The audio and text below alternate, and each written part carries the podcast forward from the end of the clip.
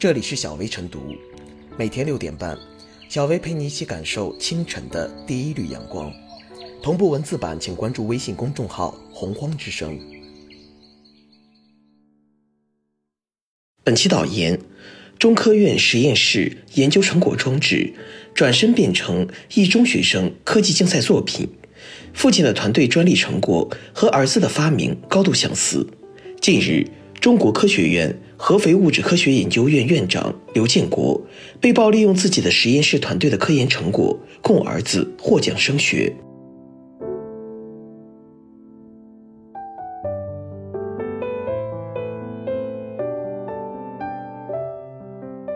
复制父亲研究成果拿奖升学，大手拉小手也得有边界。从媒体的报道来看，刘某阳的多个获奖发明确实与其父亲刘某国的部分科研成果惊人相似。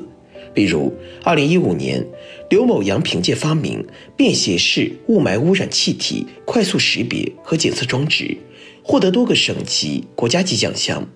并因此被合肥重点高中168中学录取。但该发明在名称、工作原理、外观方面均与2012年。刘某国担任主要完成人的某个科研成果高度一致，如此大的巧合，难免让人怀疑这背后的合理性。按照刘某阳彼时任课老师的说法，这属于大手拉小手，言下之意只是父亲在儿子搞发明的过程中帮了一把而已。父亲身为科研人员，给予儿子的发明活动一些指导和帮助，这无可厚非。但是，最终这项成果用来评奖，并成为升学优势，还申请为专利，这背后父亲的指导程度，显然要遵循科学发明的伦理规范。至少从曝光的信息来看，儿子的发明成果几乎与父亲的科研成果形成复制关系，这逾越了基本的科研活动范围，也很难被大众所接受。说的好听点儿，这可能是父亲的介入程度过深；说的严重点儿。则或就是儿子借父亲及其团队的科研成果为我所用。当然，究竟真相如何，还需要中科院合肥研究院给出一个公正的调查结果。此外，颇耐人寻味的是，刘某阳所申报的发明专利和其父此前的两项发明成果高度相似，并且还斩获了多个奖项。为何这个过程中没有人或者评价机构发现蹊跷？比如，二零一五年，十三岁的合肥初中生刘某阳，因发明便携式雾霾检测装置，获得第三十届全国青少年科技创新大赛三等奖，受到了媒体的广泛关注。此外，刘某阳还凭借第三十届全国青少年科技创新大赛三等奖，被合肥一六八中学录取。这些奖项的出炉过程以及录取信息都是公开的。但直到数年后，才以被曝的方式将其中的蹊跷抖落出来。这里面可能存在的专利审核机制失灵，乃至相关方面的刻意沉默现象，尤为值得深思。从呵护人才的角度来讲，我们或许真心希望刘某阳名下的科研成果都是来自自己的创新和能力，而其父亲的角色仅仅只是一般意义上的指导者。但是，面对大量无法只能用巧合来解释的疑点，相关方面确实需要做出客观公正的调查和回应。它不只是关系到一位神童的真相，也不只是关系到相关发明专利审核机制的严谨与否，而是涉及大众对于社会公平公正的观感与信任。要知道，这起事件令很多人条件反射般的想到“拼爹”一词，甚至有网友表示，这种情况。组织的人明白怎么回事，参加者也明白，招生的学校也明白。说白了，这种比赛就是他们这个阶层利用现有规则给自己孩子升学的工具，防止直接录取吃相太难看。这帮网友言论或许有习惯推定的嫌疑，但其所反映的某种大众情绪不可不察。而要让更多人告别这种习惯推定。就需要从每一起个案的公平调查处理开始。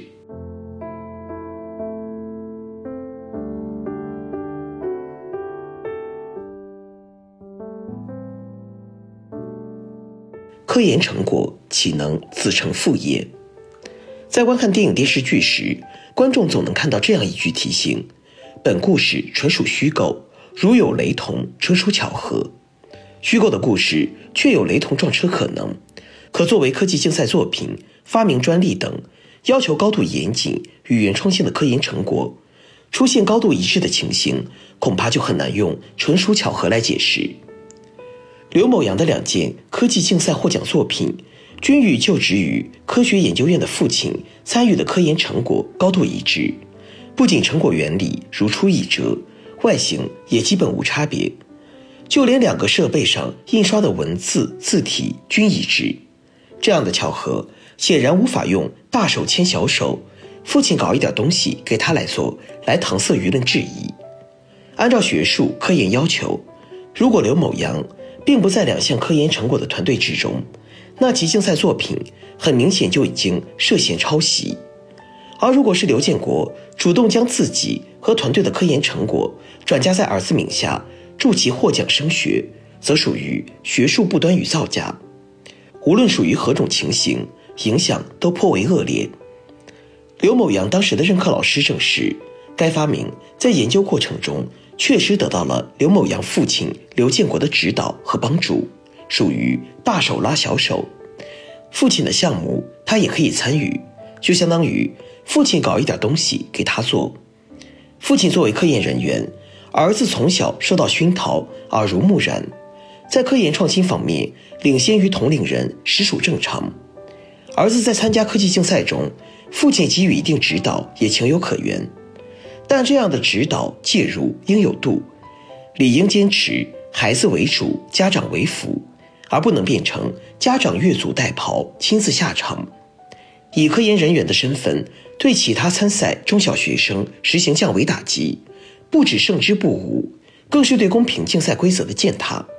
而且，这样的子承父业极有可能会引发其他家长、学生效仿。最终，让本是激发孩子们创新意识的竞赛，变成了一场彻头彻尾的拼爹大会。对于儿子科技竞赛作品与父亲科研成果高度一致的质疑，刘建国本人其所在研究院及相关竞赛的组委会显然不能保持缄默，因为这已不仅是内部矛盾，而是涉嫌学术不端、竞赛造假、破坏教育公平的公共话题。很有必要及时回应舆论关切，拨开疑云。而质疑如若坐实，涉事人也必须受到相应的惩处，以儆效尤。各类中小学生竞赛中出现家长亲自代劳、家长成果直接变成子女作品的闹剧，可谓屡见不鲜。赛事组委会在审核把关方面显然存在重大缺陷，学术领域通行的查重、答辩、回避机制。恐怕很有借鉴引入必要，否则任由拼爹行为践踏规则，此类竞赛只会沦落为学术不端、弄虚作假横行的狂欢场，不仅有违办赛初衷，还向孩子们传递着造假、走捷径等错误的科研学术导向，危害尤甚。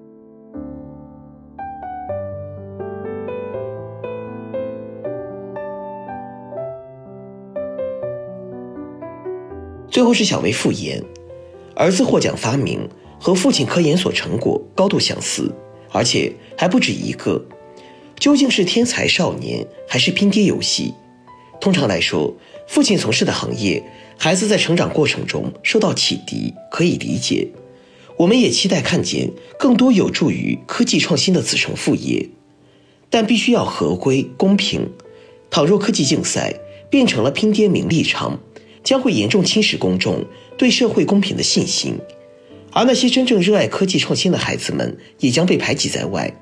对此，不论是全国青少年科技创新大赛的组织方，还是其他需要维持公平的社会领域的监管者，都应从中汲取教训，以更有效的监督措施，防范拼爹现象的发生。